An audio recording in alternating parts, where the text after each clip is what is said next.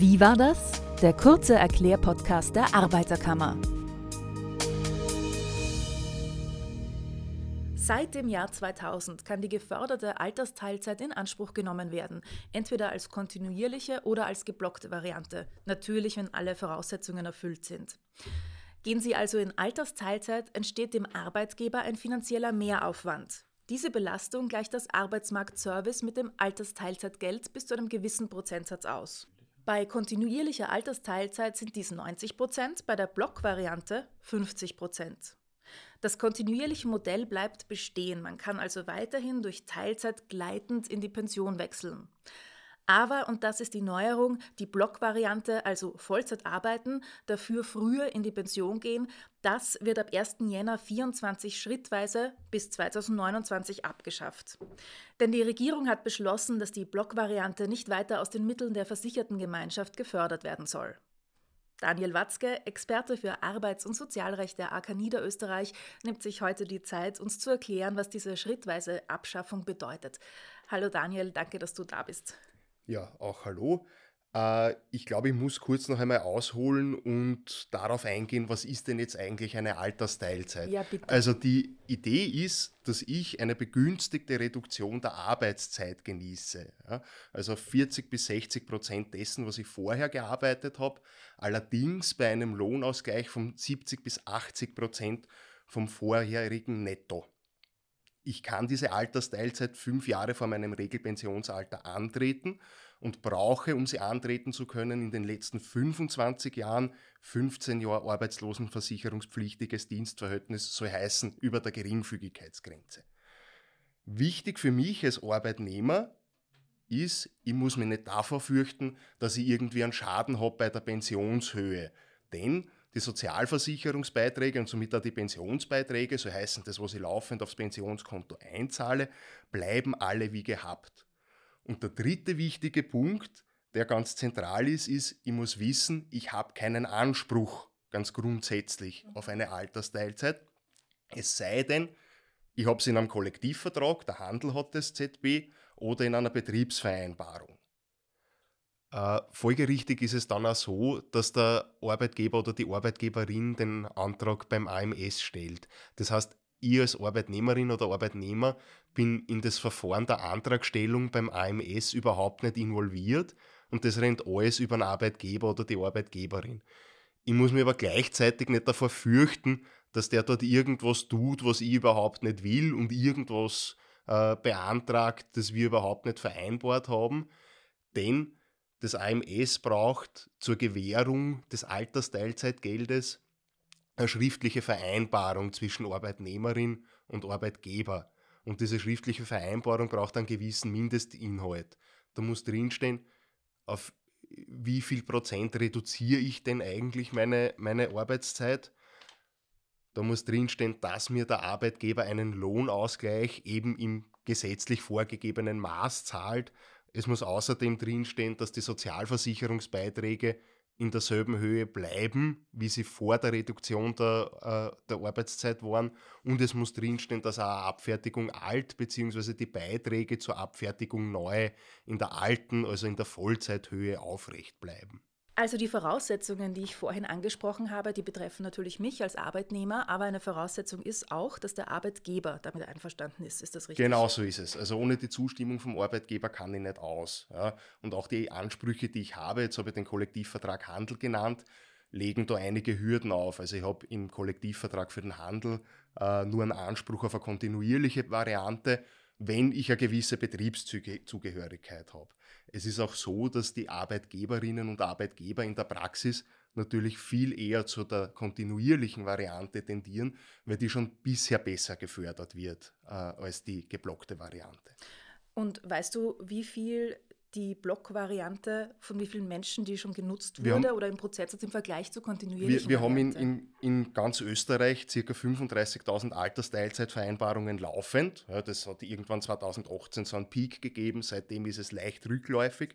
Davon sind ca. 8.000 in der, in der Blockvariante.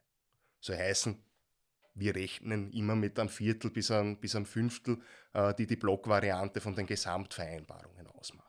Mhm. Und jetzt wird die Blockvariante abgeschafft mit 1.1.24. Das heißt, betroffen sozusagen sind alle, die ab 2024 in Pension gehen können. Alle, alle die ab 2024 fünf Jahre vor ihrem Regelpensionsalter sind, wenn, mhm. man, wenn man ganz korrekt sein will. Ja. Äh, genau, wobei diese Abschaffung de facto eine, eine sanfte Abschaffung ist. Ja, weil ich kann mir nach wie vor die geblockte Altersteilzeit vereinbaren. Ja. Der Arbeitgeber muss mir auch nach wie vor den vollen Lohnausgleich zahlen. Soll heißen, ich bleibe bei meinen 40 bis 60 Prozent Arbeitszeit. Ja, also je nachdem, ob ich jetzt sage, ich, ich arbeite zweieinhalb Jahre voll weiter oder ich arbeite drei Jahre voll weiter und gehe dann quasi in die Freizeitphase, die landläufig, ja, wo es dann landläufig heißt, ich bin schon in der Pense. Also mhm technisch stimmt es nicht ganz, aber es, es ist natürlich weniger globig auszusprechen, als ich bin in der Freizeitphase der Altersteilzeit. So heißt, dieser Lohnausgleich bleibt, wo er ist. Allerdings, das, was der Arbeitgeber vom AMS kriegt, wird reduziert nämlich schrittweise. Also für alle Laufzeiten ab 2024 auf 42,5 Prozent, für alle, die 2025 auf, äh, anfangen auf 35 Prozent und das reduziert sich so weiter, bis ich dann bei 2029 als Arbeitgeber überhaupt keine Förderung mehr kriege. Mhm, das bedeutet also die schrittweise Abschaffung genau, der Blockvariante. Genau. Wichtig ist, die Förderung, die gewährt wird, also wenn ich jetzt zum Beispiel am 1.3.2024 antreten kann, dann bleibt es die gesamte Laufzeit bei diesen 42,5 Prozent. Also das wird nicht weiter reduziert, sondern erst für Antritte ab 2025 reduziert sich dann auf 35 Prozent. Und wenn ich den Arbeitgeber oder die Arbeitgeberin finde, die sagt, naja gut, ich mache das auch mit dir, wenn du nur, also wenn ich nur ein Drittel äh, dieses Gesamtaufwandes für mich gefördert kriege, dann kann ich nur jedem raten, bei diesem Arbeitgeber oder dieser Arbeitgeberin zu bleiben. Mhm. Und ich kann jetzt noch bis quasi 31.12. oder eigentlich bis 29.12., das ist ein Freitag, einreichen? Das, das ist die Idee. Ja, also wenn ich, wenn diese Altersteilzeit noch 2023 zu laufen beginnt. Das ist die zweite Voraussetzung. Also es hilft mir jetzt nichts, eine Altersteilzeit mit 1.2.24 zu vereinbaren oder 1.1.24, aber noch heuer einzureichen, sondern diese Altersteilzeit muss auch heuer zu laufen Aha, beginnen. Mhm. Ja. Äh, wenn ich das schaffe, mit meinem Arbeitgeber bis dorthin äh, ein Übereinkommen über das Ganze zu, zu schließen und der dann rechtzeitig beantragt, dann gilt für alle, die mit 2023 noch in die Altersteilzeit gehen, dass der Arbeitgeber dieses Altersteilzeitgeld, also diese Förderung in Höhe von 50 Prozent des Differenzbetrages bekommt. Hast du vielleicht noch ein Beispiel mit Zahlen, was das also konkret bedeutet, was ich rauskriege?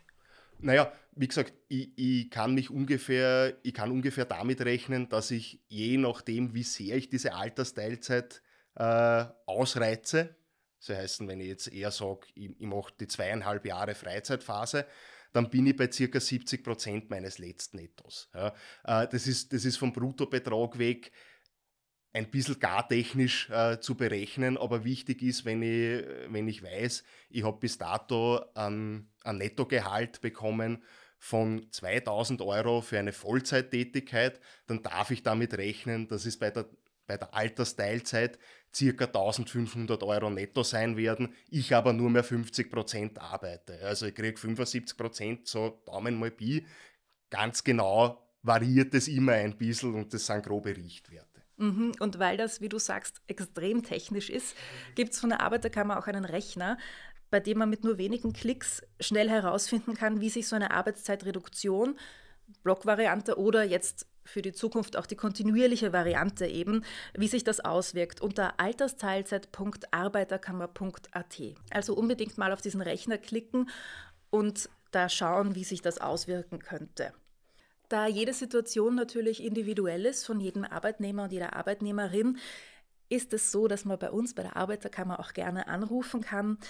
Die Kolleginnen und Kollegen von der Hotline sind gerne für Sie da unter 057171 22.000 werktags zwischen 8 und 16 Uhr.